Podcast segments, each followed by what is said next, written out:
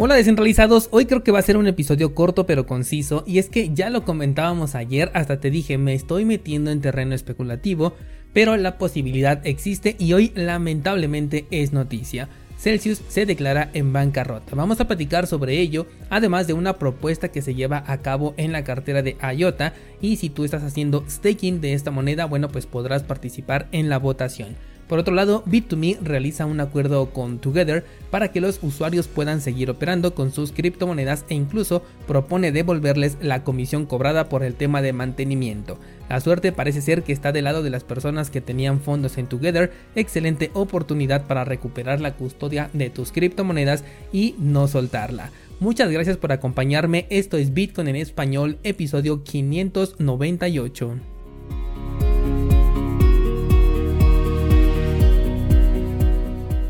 El precio de Bitcoin en este momento cotiza por encima de nuestro nivel psicológico de los 20 mil dólares. Prácticamente no hay mucho que reportar, se sigue moviendo dentro de este canal que hemos estado manejando entre los 19 y los 22 aproximadamente. Así que hay poco que reportar. También en el mercado cripto prácticamente todas las criptomonedas se encuentran eh, en el mismo precio, aunque sí tuvimos un pequeño desplome si lo vemos en un marco temporal más pequeño porque marcó un mínimo de 18.912 dólares. Esto yo creo que fue a raíz de la noticia de la eh, inflación que se dio también el día de ayer. Y esto hizo también que el precio de Cardano bajara hasta los 40 centavos cerrados, un punto muy interesante para abrir una operación si es que no habías aprovechado este nivel de compra pero este movimiento duró muy poco, ambos rebotaron prácticamente al instante y por el momento se encuentran por encima de sus zonas de soporte en el caso de Cardano y zona psicológica para el caso de Bitcoin. Vámonos con la información y comenzaremos con Celsius.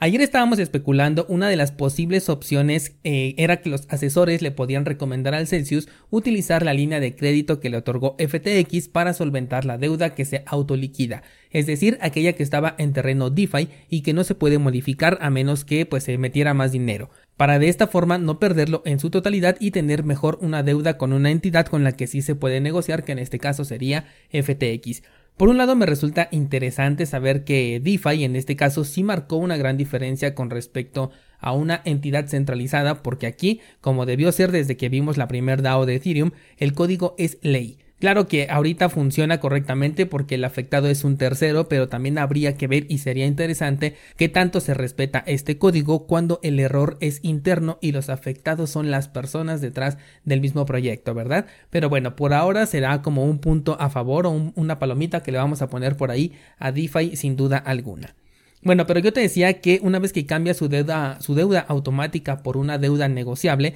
el siguiente paso podría ser declararse en bancarrota, lo cual sucedió justamente el día de ayer. Esto hace que el proceso para regresar el dinero a los inversionistas sea entre largo e indefinido a partir de ahora.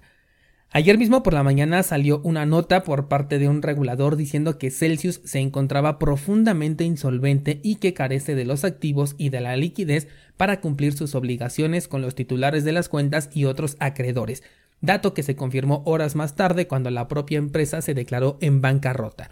El mensaje que dio el CEO fue el siguiente y cito textualmente Estoy seguro de que cuando miremos atrás en la historia de Celsius veremos esto como un momento decisivo, en el que actuar con determinación y confianza sirvió a la comunidad y fortaleció el futuro de la empresa. Eh, bueno, en varias ocasiones me han preguntado si pienso comprar o por lo menos me preguntan mi opinión sobre el token de alguna empresa que sea centralizada. Me lo preguntaron con el token de B2Me, con el token de Coinbase e incluso con el de Binance, aunque obviamente no en su lanzamiento, porque esto fue mucho antes de la, del, del inicio de este podcast, sino más recientemente, sobre todo a raíz del crecimiento de precio que tuvo. Mi respuesta a estas preguntas siempre ha sido que yo no tengo ningún interés en apoyar a ninguna empresa cripto. En este sector a mí lo que me interesa es que se ofrezca un servicio revolucionario, diferente, que realmente cambie un paradigma y no tener más de lo mismo, porque de eso ya tenemos bastante. Por ello, en terreno cripto las empresas para mí no son importantes, sobre todo porque además no me ofrecen nada una vez que desaparecen y por el contrario, como en el caso de Celsius, se terminan llevando más de lo que le dieron a las personas, ya que lo único que ofrecen es un supuesto rendimiento al que al final para algunos lamentablemente ni siquiera pudieron acceder o bien tendrán que esperar hasta quién sabe cuándo para recibirlo cuando esto no estaba en sus planes.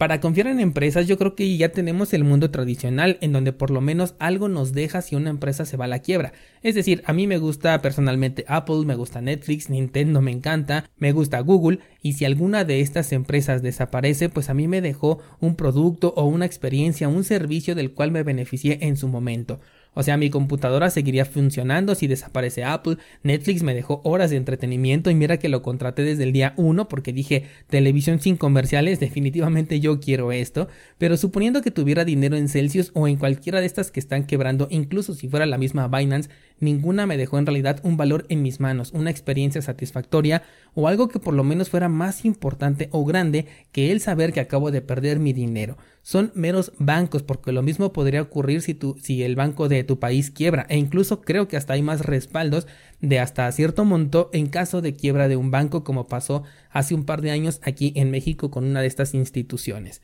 El punto es que cuando una empresa cripto saca su token y quiere crecer con nuestro dinero, yo definitivamente no lo acepto, no lo quiero, no me interesa, porque sé muy bien que cuando se encuentre en una situación difícil, la última persona a la que van a voltear a ver es aquella que le dio su confianza y su dinero como minorista al comprar su token. Lamentablemente el caso de Celsius pues no terminó bien, habrá muchas personas afectadas y quizás tarden años en poder recuperar su dinero. Espero que sea menos, pero bueno, acabamos de ver el caso de MTGOX, que después de 8 años apenas están por resolver este problema y eso todavía no se tiene una fecha, sino apenas una intención de pago, 8 años después. Pero bueno, ya le veíamos mala espina a todo esto que estaba ocurriendo alrededor de Celsius, esperemos que se resuelva de la mejor manera. Pasemos a otra empresa que se encuentra en las mismas, pero que creo que en este caso los usuarios tienen una oportunidad que no dejaría pasar ni por un solo instante si es que yo tuviera exposición de riesgo a la empresa de Together. Como bien sabes, esta empresa también cerró sus puertas, no dijo gran cosa al respecto, ni siquiera se había declarado todavía en bancarrota,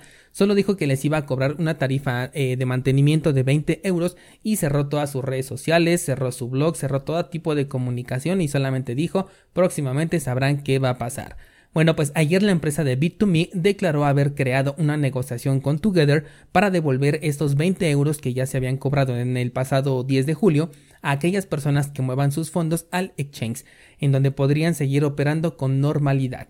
Yo desconozco si también van a poder realizar retiros a carteras propias, espero que sí, y en caso de ser así, y si tú tienes exposición a, la empresa de Together, mi sugerencia es que lo mandes a una cartera que esté bajo tu control. B2Me hasta el momento no ha dado ninguna muestra de insolvencia o de algún problema. Todo está perfecto hasta el momento con esta empresa. Pero bueno, ya nos dimos cuenta que no existen las advertencias, sino que simplemente es noticia cuando tus fondos ya están bloqueados y de ahí a esperar que todo le favorezca por mera suerte para el usuario. Por esta misma razón veo un poquito difícil que les permitan hacer retiro de fondos porque esto podría desencadenar un evento del tipo corrida bancaria y esto sin contar que no hay un ingreso para la empresa o al menos no se ha dicho nada al respecto, a menos que la empresa de Together pues le haya entregado cierta, cierto monto de dinero, cosa que hasta el momento pues no se sabe. Creo que eh, es una oportunidad que de existir no hay que desaprovecharla porque los clientes de las empresas que ya están oficialmente en bancarrota, que ya son tres en este momento, quisieran tener esta posibilidad en, en, sus manos y si eres alguno de los afectados de la empresa de Together, bueno pues tú sí que tienes esta oportunidad. Por último, pasemos a una nota ya más positiva y es que si haces staking de IOTA en la cartera de Firefly, entonces vas a poder participar el día de hoy o bueno, a partir de hoy, descargando la nueva versión de esta cartera en la votación para la creación de una tesorería para Shimmer, que es uno de los proyectos que nace a raíz de este staking y cuyo token se regaló aunque hasta el momento todavía no cotiza en el mercado. Yo supongo que están esperando a que se termine el mercado bajista para que comience a cotizar. La propuesta es crear una organización autónoma descentralizada de una tesorería para este proyecto, con la eh, desventaja de que el circulante del token crecería en un 20%, que de por sí ya el circulante es bastante grande.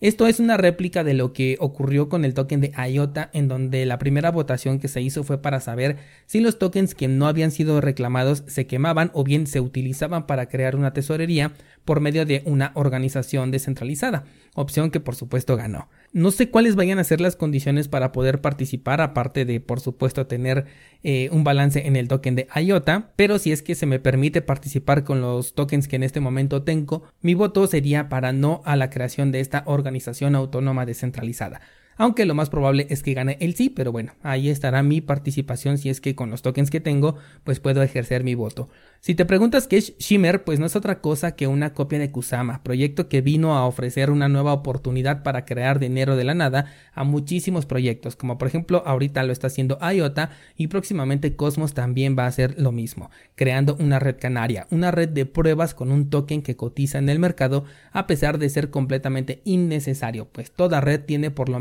una red de pruebas, por ejemplo Bitcoin tiene por ahí unas cuatro redes de prueba distintas y ninguna necesita de un token creado de la nada para ser funcional. Así que ya lo sabes, si tú tienes IOTA en staking, a partir del día de hoy podrás votar en esta propuesta. No olvides también que el día de hoy publico nueva clase del curso de Tornado Cash, enlace en las notas del programa junto con el enlace a nuestro pool de Cardano 7PL donde puedes delegar tus tokens ADA y obtener recompensas una vez que firmemos un nuevo bloque. Esto sería todo por el día de hoy, muchas gracias por acompañarme y hasta mañana.